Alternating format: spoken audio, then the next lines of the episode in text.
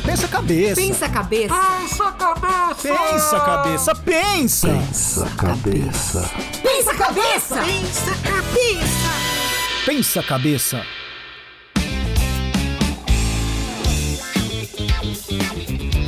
Fala galera, sejam bem-vindos a mais um episódio deste, que é o podcast mais credível da Podosfera. Aqui, Daniel Ângelo, tudo bem? Espero que sim. E comigo hoje ela, que não é a Hipátia de Alexandria, mas adora a matemática da tecnologia, Ana Halston. Olha, realmente eu não sou a Hipátia, mas lembrando aos nossos ouvintes que Hipátia foi uma das primeiras matemáticas da história e professora também. Viveu de 350 a 415. Isso que é uma mulher empoderada, hein? Muito bem, e diretamente do lado negro da força. Ele que não é Anakin Skywalker, mas não pode ver o hexafluoreto de enxofre que já corre lá para falar de voz grave, Gerson Julião.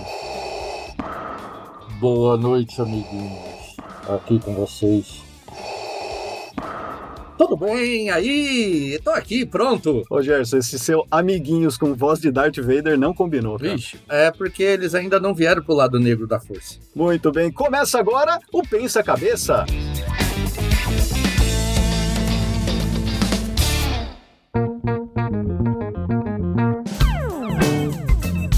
E você, você ouvinte que quer falar com a gente, Ana, qual é o canal de comunicação com esses três vigilantes da ciência? Vai lá no Pensa Cabeça Oficial. Você vai encontrar extras do, do episódio e fotos aleatórios. Um monte de coisa interessante.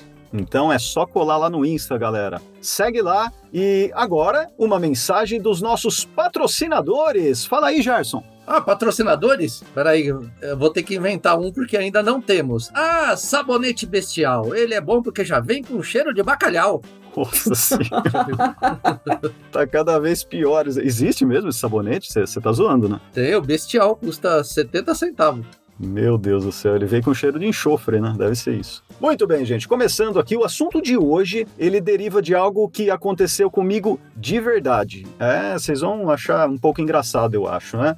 Me diz uma coisa, vocês já ouviram, ou já leram, na verdade já leram, né? A frase agite antes de beber, que tem algumas bebidas assim, já? Já viram isso? Olha, eu já. E a gente acaba agitando até o que não deve, mas assim, toda hora a gente vê em suco de caixinha, sempre agite antes de usar. Hum, muito bem. E por que que isso tá escrito na caixinha? Vocês têm uma opinião sobre isso? Pô, normalmente deve ter um monte de componente lá dentro, pozinho, tudo. Porque às vezes a gente vê também, né, quando é transparente em vidro, principalmente quando é suco, aquele grosseirão embaixo, a água em cima. Então, você chacoalha para misturar aquele monte de componente, né? Hum, muito boa observação. Ou seja, quando a mistura é heterogênea, né, quimicamente falando, quando ela tem mais de uma fase, é como quando você coloca óleo na água, elas não se misturam. Se você der uma agitada lá, ela dá uma misturada. E depois você deixa um tempo quietinho lá, ela volta a fazer duas fases, né? Então, de certa forma, a gente tem que agitar esse produto para que os componentes fiquem distribuídos mais ou menos ali por igual, né? E que você consiga saborear um produto gostoso. Alguns sucos industrializados, por exemplo, se você deixa por muito tempo em uma posição só, sei lá, tipo, você deixa na geladeira, vai pegar daqui três dias. Os componentes de sabor e aroma e, e partes da polpa da fruta acabam se depositando no fundo, é aquilo que, que você chamou de grosseirão, Ana, toda essa coisa que decanta, né, que fica lá embaixo. E se você não agitar, você vai acabar tomando só quase água, né? Se colocar o suco lá, vem aquela água que pouco tem de sabor. Se você tiver sorte, né, Daniel? Que pode vir o grosseirão, você ficar com aquela papa na boca, né? É verdade, aí você vai tomar, parece mel, né? Eu fazia isso quando eu tava no colegial, que eu comprava lá meu suquinho, aí vinha os caras, ah, me dá um gole aí. Aí eu não agitava, o cara bebia só água, né? Ou senão você abre muito a tampa do suco, aí vem uma pelota já na sua cabeça assim, aí você perde todo o iogurte. E assim, os sucos, como a Ana comentou aí, que tem uns sucos que são embalagens transparentes, né? Esses sucos mais chiques que a Ana consome, que vem em embalagens de vidro cristal, dá pra ver, né? Verdade, dá pra ver lá dentro que o negócio não tá misturado, tem duas fases, então é uma mistura heterogênea. Agora vem cá, não faria sentido escrever essa frase, né? Agite antes de beber, em uma bebida que seja uma mistura homogênea, né? Né? Uma solução. Vocês concordam comigo? Olha, você sabe, Daniel, quando a gente estava lendo aqui para conversar sobre esse tema, eu fiquei pensando nisso, né? Mas eu acho que sempre deve ter algum componente que tem que misturar, né? Aquela embalagem fica parada ou no transporte, que não deve chacoalhar o suficiente, ou mesmo na prateleira do supermercado. E eu acho que deve ter mais um componente, porque ele não é uma solução natural. Tô falando muita bobagem? Ah, não sei, vamos ver o que, que o Gerson acha. Olha, eu acho que você tem que agitar, porque o primeiro é o seguinte: você não sabe quanto tempo estava parado aquilo, né? Então você agita, que primeiro você já vai tirar o pó do negócio, só de você chacoalhando, o pó, o pó que tá para fora. E aí você agita e sempre tem os conservantes, tem uma série de coisas lá, então você acaba misturando tudo e não deixando nada no fundo. Olha só, vocês estão dizendo que são os sucos, essas coisas que formam duas fases. A minha pergunta não foi essa. A minha pergunta foi uma solução, uma mistura homogênea, quimicamente falando, vai, até esquece essa coisa do suco, ou seja lá o que for. Uma mistura homogênea, uma solução. Você precisa misturar? Ela decanta? Ah, aí não. Homogêneo, o que, que significa homogêneo? É porque tá tudo igual. Então, se eu pegar, por exemplo, ó, o Gatorade, o Gatorade é aquele isotônico, né? Sei lá, pode ser qualquer marca, um isotônico qualquer, ele é, ele é uma mistura homogênea, ele é uma solução. Né? É água acrescida com sais. Esses sais estão dissolvidos nessa água. Se eu deixar o Gatorade aqui na minha prateleira, 50 anos, se eu for pegar ele, eu preciso agitar? Se tiver homogêneo e tudo certinho as concentrações, não precisa agitar. Acho que a resposta é não faz sentido ter essa frase nesse tipo de produto, que é uma solução. Mas essa frase existe. Pois é. Muito bem, e é aí que eu quero chegar, porque eu vou te contar o que, que aconteceu comigo. Tava lá eu junto com a Ju, né? A Ju, a minha esposa, tava lá. A gente estava pronto para jantar. E eis que ela pega uma caixinha de água de coco para colocar no copo e ela agita. E aí eu, né, com uma certa superioridade científica, cheguei com aquela voz impostada e disse: Minha filha, você não precisa agitar uma água de coco. Isso daqui é uma solução, uma mistura homogênea. E eis que eu tomo um revés. Ela me mostra e fala assim: Olha aqui, ô burro, você não sabe ler? Tá escrito agite antes de beber. Tô brincando, ela não falou assim, que ela não fala desse jeito, né? Na verdade, ela falou assim, ó. Vocês acreditam que ela falou isso para mim? E tava escrito, e eu fui ver, e aí eu comecei a ficar frustrado e falar: peraí, tem alguma coisa errada, porque eu sei que a água de coco, a água natural de coco, é uma bebida que é homogênea, uma mistura homogênea, é uma solução. E não faria nenhum sentido ter na caixa a inscrição agite antes de beber. E aí eu peguei aquela caixa e comecei a ler até que eu encontrei uma coisa que me deixou, que foi a primeira vez que eu vi isso na vida, e eu fiquei, digamos assim, bolado. Tava escrito assim: água de coco reconstituída. Ou seja, não era água de coco natural. Então, eu acho que eu tinha uma certa razão em desconfiar daquele agite antes de beber. E essa dúvida, eu achei que é uma dúvida científica, e eu tenho certeza que a maioria das pessoas compram água de coco e acham que é água de coco natural extraída do coco e colocado dentro da caixinha. As pessoas dificilmente leem aquela letra minúscula água de coco reconstituída. E se leem também, pode ser que não saibam o que seja. Eis a nossa pauta, por isso eu trago para vocês, meus amigos, eu quero saber do que se trata isso. E a gente vai discorrer sobre esse assunto, o que é uma bebida reconstituída. O que é, Gerson? O que é? Você reconstitui bebidas? Eu reconstituo, principalmente quando eu compro aquele que suco. Eu reconstituo porque ele só vem açúcar. Aí eu tenho que colocar alguma coisa que dê o gosto. Aí eu reconstituí o suco. Aí eu consigo tomar. O cara coloca açúcar e corante lá dentro, daí o sabor é por sua conta. O sabor por nossa conta. Ele, você compra vários sabores, mas é o mesmo sabor. É igual aquele sorvete de maquininha que o cara coloca uma garrafa virada de cabeça para baixo. Você já viu aquele lá? Aquela maquininha que faz mal barulhão? Isso é clássico, poxa. Tem várias cores, mas é o mesmo sabor. Tem razão. Eu lembro quando era criança, consumia muito isso daí. Minha mãe ficava um pouco brava comigo, porque eu adorava. Tinha nas feiras, tinha nas portas dos supermercados e falavam que faz mal. E realmente, cara, você compra o vermelho, o amarelo, o creme, é tudo a mesma coisa. Disse de alimento reconstituído aquele que anteriormente foi desidratado e que é preparado para o consumo por meio de adição de líquido.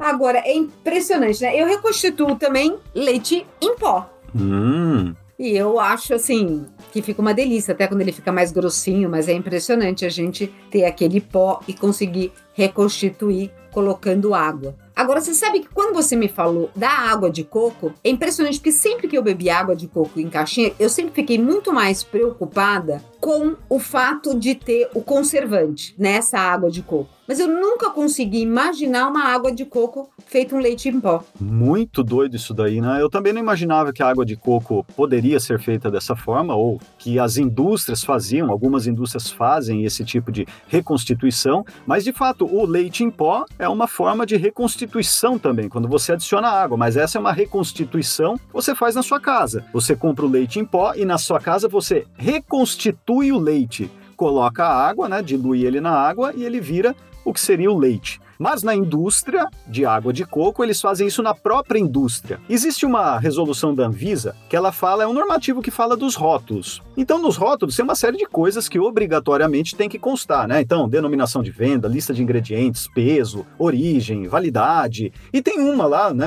Uma resolução que trata de instruções de preparo. Se o produto não precisa ser preparado para consumir, tem que estar escrito assim, ó, pronto para o consumo. Agora, se tiver que fazer alguma coisa antes de consumir, deve estar essa instrução lá. Eu acredito que é por isso que consta lá, agite antes de beber, porque embora você não prepare esse alimento, se você não agitar, ele vai ter partículas lá dentro e vão ficar em fases diferentes e você não vai consumir aquele produto da melhor forma. Então eu acredito que é por aí que vem a, a legislação de colocar o porquê do agite antes de beber. Mas na indústria eles utilizam essa técnica também. Então de alguma forma eles recebem a água de coco ou as substâncias da água de coco desconstruída e depois eles reconstituem, desconstituídas, nem sei se tem essa palavra, depois eles reconstituem lá na empresa para colocar dentro da caixinha. E aí vem lá com a inscrição: água de coco reconstituída. Será que essa hipótese então faz sentido? Porque a água de coco, por ser uma solução, ela não deveria, a natural não precisa agitar. No entanto, a reconstituída precisa, eu acho que porque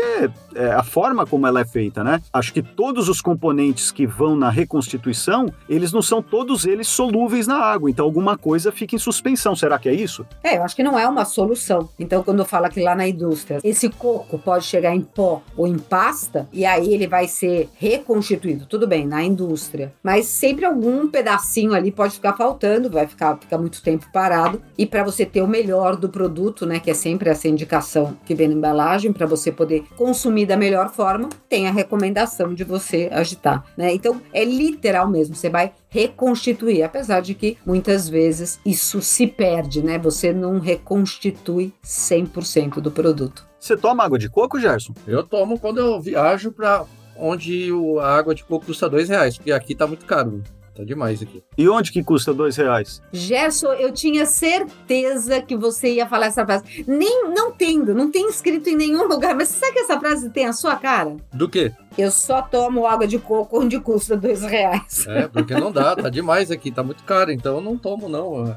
Principalmente de caixinha, que outro dia eu tava olhando uma água de coco que eu comprei lá na promoção, aí tava escrito assim, ó, 5% de água de coco. Eu falei, puxa vida, então não compensa. Tô tomando 95% de água e os 5% água de coco, que deve ser a casca do coco, né? Porque tava muito baratinho. Aí a gente entra num embate aí, porque a água de coco pura, ela tem 95% de água. Agora, será que eles pegam essa água de coco e ainda diluem mais 95%? Sim, aí você, aí você só tá bebendo a água da Sabesp. Aí você tá fazendo homeopatia, pô.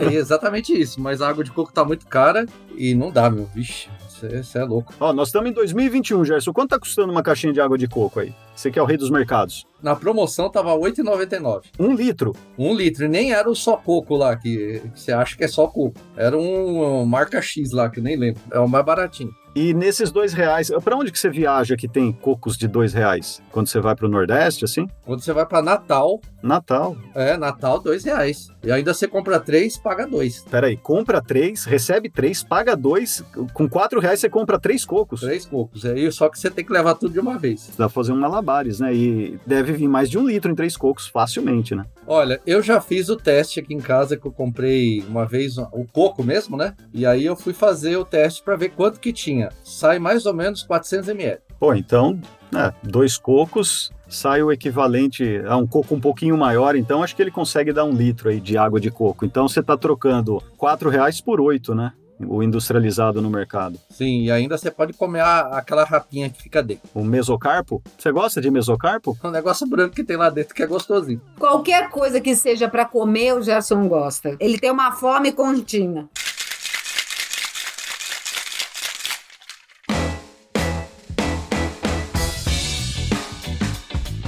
Vamos voltar para o nosso assunto: bebidas reconstituídas. Por que raios esses caras fazem uma bebida reconstituída? Tem o coco lá, pega o coco e bota dentro da caixinha. Por que o cara faz reconstituída? Vocês têm alguma hipótese sobre isso? Para você trazer muitas vezes matéria-prima ou frutas ou alimentos de outros países que sejam mais caros aqui ou que não tenham aqui, transporte, facilidade, né, do transporte, porque obviamente, né, você pegar a pasta do coco ou o coco em pó, é mais fácil você pegar o coco todo para vender. Então, tem um- essa questão safra também. Então, de repente não é época e você pode ter um determinado alimento, uma determinada fruta o ano todo. Então, tem uma questão logística aí que facilita muito você trabalhar alimentos, sucos dessa forma, trabalhar com essa reconstrução. Quer dizer, então é uma questão puramente econômica. né? Você falou de safra, eu não sei, o, o coco não dá o ano todo? Acho que não, né? Não dá o ano todo. Eu tenho um colega que é do Nordeste, deixa eu dar uma ligadinha para ele aqui para perguntar que ele deve saber isso. O nome dele é Rudinei, peraí.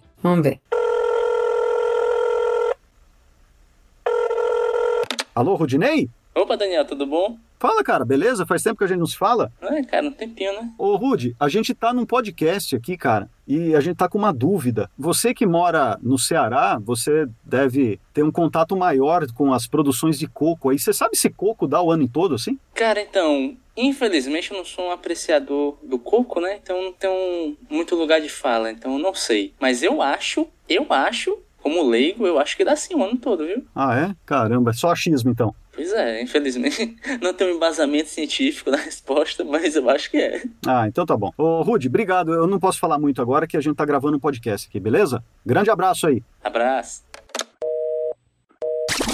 Falei com meu amigo nordestino e ele não sabe nada sobre cocos, mas eu sou azarado mesmo, viu? Olha, mas eu vou dizer uma coisa: intuitivamente, ele tem isso no sangue, ele intuitivamente respondeu corretamente. A água de coco, ela tem uma colheita quase o ano todo oito meses por ano. Olha só, ah, então beleza. Oito meses, ainda faltam quatro, né, para terminar o ano, e de repente tem a ver com isso mesmo, com as safras, né? Porque as safras também, acho que depende do regime de chuvas, é, logicamente, uma safra, um ano vai ser maior, outro menor, então acho que a indústria se aproveita disso e descobriu essa forma de continuar mantendo os estoques de água de coco sem precisar do coco, né? E é verdade, você falou um negócio, viu, Ana, de transporte, porque se a gente parar para pensar, imagina só, né? Você transportar, sei lá, uma indústria aqui em São Paulo. Os cocos vêm normalmente das regiões litorâneas do Nordeste. É uma bela viagem, né? Uma viagem um pouco difícil, porque o coco é um material grande e pesado. E aí, de repente, se o cara pega um container com pasta, ele faz coco, faz milhões de litros de coco com balde, né? Porque é uma matéria-prima concentrada, basta adicionar 95% de água. Então, ele tem 95% menos massa para poder transportar. É, você e nós estamos falando aí só da água, né? Pode ter outras coisas feitas também com o coco. Mas uma reflexão, a gente está aqui falando da logística,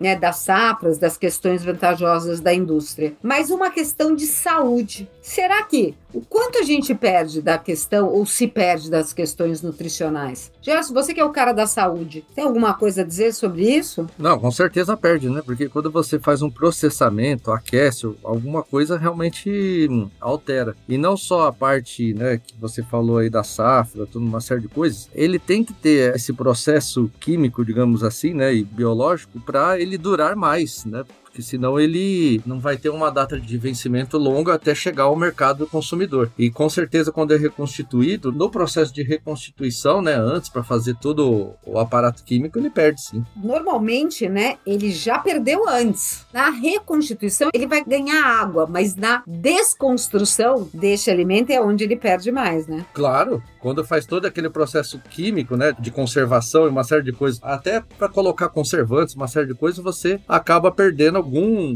nutriente, alguma coisa natural que ele já trazia. Então você perde antes mesmo. É, o que tinha para perder foi perdido durante a desconstrução desse, seja da fruta, seja do leite, seja do próprio coco. Depois você vai adicionar água. Realmente, é o que a Ana falou, que depois colocar água não vai adicionar nada, mas também não vai perder mais nada, né? Agora, também é importante dizer, gente, que assim, não é que ele possa fazer mal, ele tem menos nutrientes do que o coco in natura. Se você for comer uma água de coco natural, ela tem mais nutrientes do que a outra. Não significa também que a outra não possa ser consumida, na verdade. É só uma opção mais natural ou mais saudável você optar pela natural. Exato, é a mesma questão do leite, né? Quando a gente fala do leite em pó, né? O leite natural é melhor, mas ainda assim o leite em pó é saudável. Sim, sem dúvida. Aliás, vocês sabem como que faz leite em pó? Boa pergunta. Boa? E a resposta é boa também? Deve ser boa também, que eu não sei. Cara, eu descobri, eu vi como faz. É um processo extremamente simples, por incrível que pareça. É lógico, né? Numa indústria você tem que ter equipamentos gigantes, mas assim, a física da coisa é um processo físico, na verdade, é muito simples. Basta você pulverizar o leite, né? Então você pega o leite da vaca lá, pulveriza ele, faz um aerosol de leite, de microgotículas de leite, e coloca isso num ambiente com passagem de ar muito quente. Então o que, que vai acontecer? Imagina uma microgotícula. Essa atmosfera cheia de microgotículas, ela tem uma área superficial tão grande que um ar quente que passa lá evapora toda a água muito rapidamente e sobram só o leite concentrado, o leite em pó. Aí esse leite ele vai caindo no funil e você vai coletando lá. É muito interessante e vira assim em processo muito rápido que já vai caindo o leite pronto para o consumo. É bem legal. O café solúvel é feito assim também. A pessoa faz o café e depois passa pela máquina que faz essa espécie de secagem, a evaporação muito rápida da água do café, do leite, enfim, do que for que você quiser transformar nesse processo, e aí ele sai em pó. Se eu não estou enganado, eu já vi em algum lugar uma cerveja em pó. Eu acho que eu vi alguma propaganda disso, Instagram, essas paradas. Um cabra que inventou a cerveja em pó. Tem um saquinho, o cara dilui no copo. Só que aí não dá para ter álcool, né? Eu não sei. Eu não sei direito. Vou procurar saber sobre isso, porque o cara leva no bolso lá, mas daí como que vai ter o álcool? Porque o álcool evaporou, na verdade. A cerveja sem álcool. Qual o problema? É, mas aí vai ficar um suco de cevado. Aí não é cerveja, né? Se não tem álcool, não é cerveja. Então, mas aí você compra uma ipioca ouro e põe lá dentro. velho. Nossa, vai ficar uma beleza isso daí, hein? Não sei se vale a pena. Não sei se vale a pena o crime com zero álcool. Mas enfim, acho que vale a pena pesquisar. Eu acho que para esse mercado aí dos reconstituídos, a cerveja não vai fazer sucesso, não, viu? E você sabe que eu tive uma ideia pesquisando sobre isso. Vocês lembram quando a gente fez aquele experimento que a gente colocava Coca-Cola numa panela? Ouvinte, você já fez isso? Se não fez, faça que é um experimento bem legal. Você pega a Coca-Cola, uma Coca-Cola não a diet, a sem açúcar, a Coca-Cola comum. Você põe numa panela e deixa aquecendo. Deixa evaporando toda a água. Ela vai ferver e vai evaporar. O que vai sobrar evaporando esse processo de evaporação da água, 90 e tantos por cento da Coca-Cola é água. Evaporando isso vai sobrar aquela gosma, né? Um xarope, uma coisa meio melequenta lá, que tem muito açúcar por sinal. Será que se eu fizer isso e depois pegar esse componente, que é, vamos chamar assim de Coca-Cola concentrada, e colocá-la na água com gás, será que eu reconstituo a Coca-Cola? Será que dá? Eu acho que não. Por quê? Nossa, eu acho que você não reconstitui a Coca-Cola, não. Vamos tentar fazer isso daí colocar no nosso Instagram Pensa Cabeça Oficial? O que vocês acham? Você faz, Gerson? Bom, se você me der os ingredientes, eu faço. Pô, Uma Coca-Cola eu vou ter que te dar, cara? Compra uma Coca-Cola, pô. Uma Coca-Cola de 2 litros tá quase 10 reais. Dá não. Ainda pra fazer isso, se fosse pra tomar. É uma Coca-Cola e uma água com gás. Você não precisa comprar de 2 litros, compra aquela. Ah, ainda tem a água com gás aí. Ah, não. Você tá parecendo aquele cara do seriado que você gosta, como que ele chama mesmo? É o Julius. Parece o Julius, cara. Você não gasta um real, cara. É lógico que eu não tenho três empregos. Tá louco, Gerson. Então você precisa arrumar mais emprego, tá doido. Me aguarde. Ele precisa urgente. Mas deixa, Gerson, eu compro pra você e você faz o teste.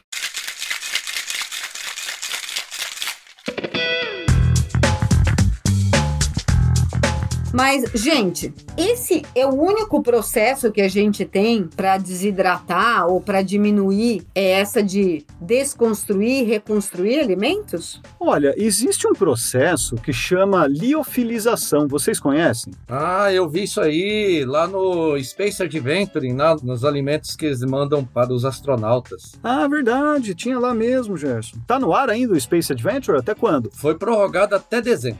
até dezembro. Então, galera, ó, tá acontecendo lá no Shopping Eldorado em São Paulo. Quem tiver por São Paulo, corre lá que, cara, é um passeio bem legal. É Space Adventure conta as aventuras da NASA na exploração da Lua. A gente foi no lançamento lá, a gente conversou com o astronauta Michael Duke. É esse o nome dele, né? Eu acho que ele é Peter Duke, né? Então dá uma pesquisada pra gente não falar o nome errado dele. E ele foi, ele é um dos poucos astronautas vivos que já pisaram na Lua. Foi bem legal. E a exposição tá incrível também. E lá tem as comidas de astronauta, e são comidas liofilizadas. A liofilização é um processo que é a remoção de água também, né? Só que ele é um processo um pouco diferente de só, sei lá, colocar num ambiente quente e deixar a água evaporar ou secar, como é feito com carne seca, por exemplo, né? Que deixa ao sol. A liofilização, o alimento é congelado e depois toda a umidade dele, né? Que, enfim, tá no estado sólido agora, em forma de gelo, é tirada, é sublimada, ou seja, não passa para o líquido novamente, ela é sublimada, que é o processo de passar para o sólido para o gasoso. Então, ela é feito isso através de uma câmara de vácuo. E isso deixa, logicamente, tira toda a água do alimento, né? Então, ele vai ficar extremamente leve e podem acreditar. Sabe quanto tempo dura um alimento liofilizado? Sei lá, se você pega um prato, arroz, feijão e estrogonofe. Não, arroz com estrogonofe. Sabe quanto tempo dura? Hum, Chuta aí, chuta aí. Quanto você acha que dura um alimento liofilizado? bom, pelo menos dois anos, né? Tem que durar com tudo isso. Tem razão. Você acha que é isso, Ana? Olha, eu acho que tem que durar até mais, porque se a pessoa vai para a lua e volta, ela vai ter que ficar com muito tempo aquele alimento com esse processo todo,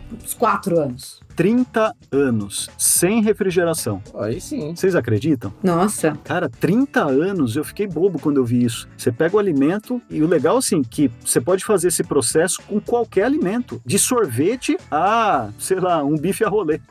Caramba, será que o miojo é assim também? Não sei se ele é Porque liofilizado. ele vem com os negocinhos lá dentro, vem com um pedaço de camarão, um pedaço de carne, aí quando você coloca água quente, ele fica gigante assim, ó. Aí volta assim. Cara, eu acho que é assim. O Cup Noodles, ele vem com essas porçõezinhas, né? Eu acho que é assim, sabe por quê? Logicamente, eu já comi Cup Noodles, né? A Ana, que nunca comeu miojo, mas ela vai comer um dia para as nossas experiências. E eu já comi comida liofilizada, né? Bom, quem curte acampamento, certamente alguma vez na vida já trombou com comidas liofilizadas. E é exatamente a mesma textura, cara. A mesma textura daquelas microcarnes que vem dentro do Cup Noodles. Parece um isoporzinho. Mas depois, quando você coloca água quente, rapidamente, assim, questão de 3 a 5 minutos, vira uma refeição. Então, você consegue comprar comida liofilizada ah, em lugares especializados, né, para aventuras, camping, série de coisas assim. Você compra comida liofilizada e eles vêm em pacotinhos assim, sei lá, estrogonofe, arroz, feijão, ou vem tudo junto, a refeição inteira, né? Então, o almoço, sei lá, almoço com bife e batata frita, tá lá. Basta você colocar água quente. É muito legal e é fácil de transportar porque é muito leve, né? E uma coisa que eu fiquei muito impressionada, Daniel, é o fato da pequena perda que eles têm,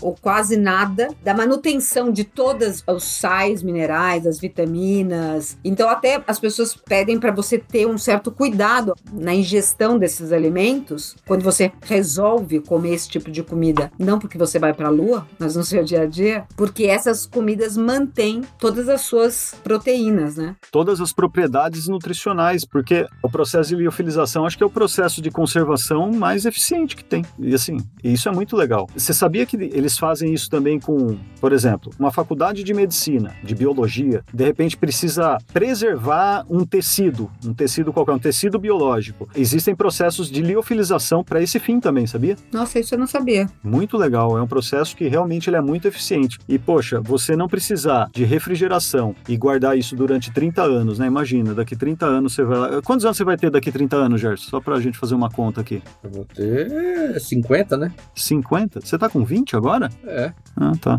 Vou fazer ainda em dezembro. Vai fazer 20 em dezembro? É. Então imagina, Gerson, você com 20 anos agora, você compra uma comida liofilizada, você pode comer isso quando você tiver 50 anos, cara. E ela ainda tá legal. Não precisa nem guardar na geladeira. Podia fazer o teste, hein? É melhor não, que vai que não tem dente mais, então é melhor comer agora. Aos 50 anos você não vai ter mais dente, Gerson?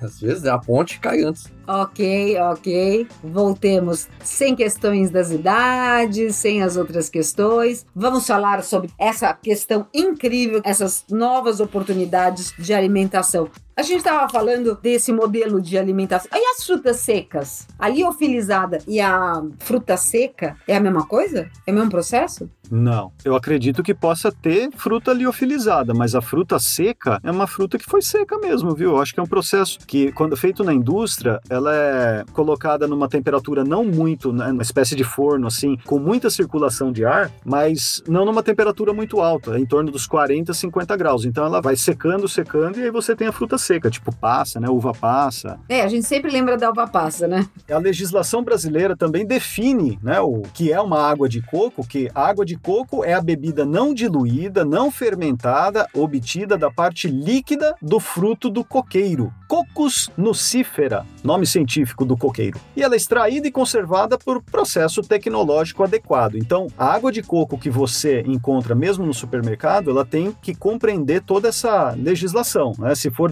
diferente disso, se você pegar água de coco fermentada ou diluída, e já não se enquadra na legislação como água de coco. E existe uma instrução normativa também do Ministério da Agricultura, Pecuária e do Abastecimento que determina que as águas de coco podem ser adicionadas de pequenas quantidades de açúcares, né? Desde que sejam quantidades não superior a 1 grama por cada 100 mililitros. Isso é permitido para compensar algumas variações na doçura natural da fruta e, e vitaminas, né? Mas não de aromatizantes. Essas informações, né? Elas devem estar nos rótulos da embalagem. Então, se tiver alguma adição desse tipo, você consegue encontrar essa informação nos rótulos. E tem um pouco a ver, né? Isso daí também, a permissão disso tem a ver com as safras, porque de repente, dependendo da temperatura daquela estação do ano, de repente, devido à quantidade de chuvas ou à localização, você vai ter uma água de coco diferente de outra. Isso é comum para todas as culturas. E para fazer uma espécie de, podemos dizer assim, uma regulação, né, para que tudo fique mais ou menos igual em termos de sabor, é permitido adicionar um pouquinho de açúcar ou alguma coisa nesse sentido, para mesmo em safras diferentes ela ter aproximadamente o mesmo sabor, né?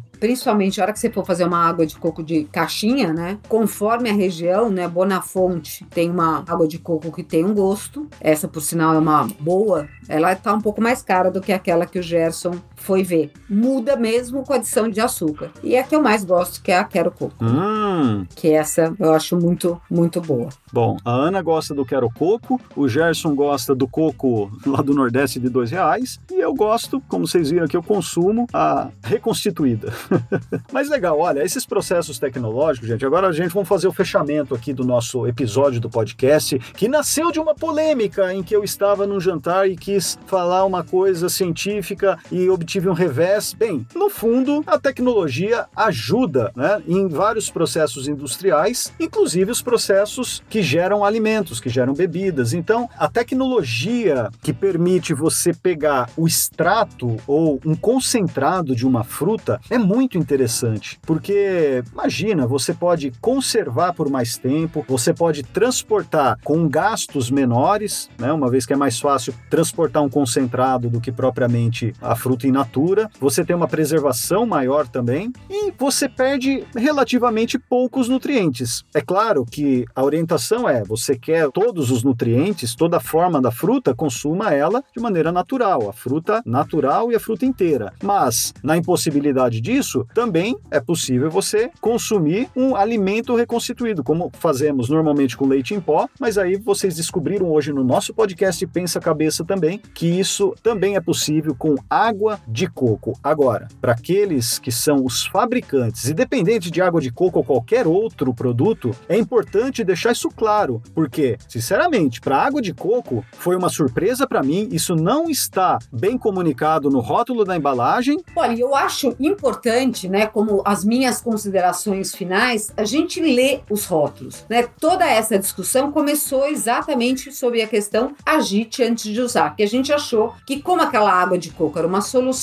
né, o Daniel como cientista, não precisava agitar, mas tinha uma razão para que ele agite antes de usar. Então a gente lê e entender os rótulos, né? A gente foi descobrir que era uma bebida reconstituída, que tinha uma série de informações que estavam naqueles rótulos. E aí esse ponto que o Daniel reforçou, que a gente cobrar que essas informações estejam claras para nós que somos leigos. Então, esse podcast foi super importante porque a gente descobriu duas coisas. Às vezes o que a gente acha que é uma solução. Não é exatamente uma solução, precisa agitar e as informações precisam estar claras. E você, Gerson, quais são as suas considerações finais? Bom, se você não quiser agitar nada, compre o coco natural, que aí ele já vem com aqueles pedacinhos, que é aquilo que dá o sabor do bicho, né? E aí é mais baratinho. Agora, se você quer gastar bastante, vai no mercado lá, compra a sua caixinha e tome olhando pra caixinha, que o seu cérebro vai achar que você realmente tá com um coco ali na frente, que aí, quem sabe, equivale o gosto. Ô, Júlio, ah, quero dizer, ô Gerson, Hum. sabe que ó, a gente precisa colocar os extras do episódio lá no Pensa Cabeça Oficial. Então, se você ainda não segue, vai lá no Instagram, arroba Pensa Cabeça Oficial. E hoje nós vamos ter o Gerson agitando antes de beber. Hum. Aí você faz um vídeo agitando antes de beber. Pensa numa coisa bem criativa, Gerson, Tá. pra colocar lá. Vai ter um vídeo abrindo um coco com uma bala. Consegue fazer isso, Gerson? Uma balinha de mastigar assim? Bala sete belo, aquela que você fica sem os dentes belos. Ah, muito bem.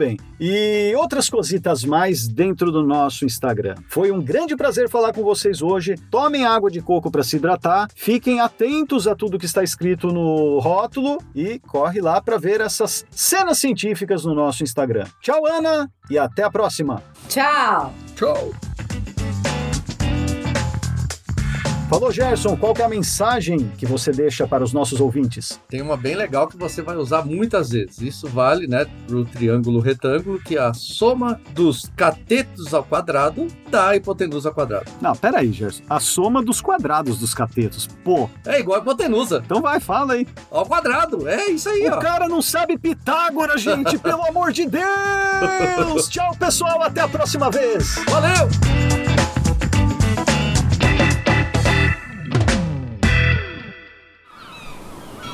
Este podcast foi editado pela Maremoto.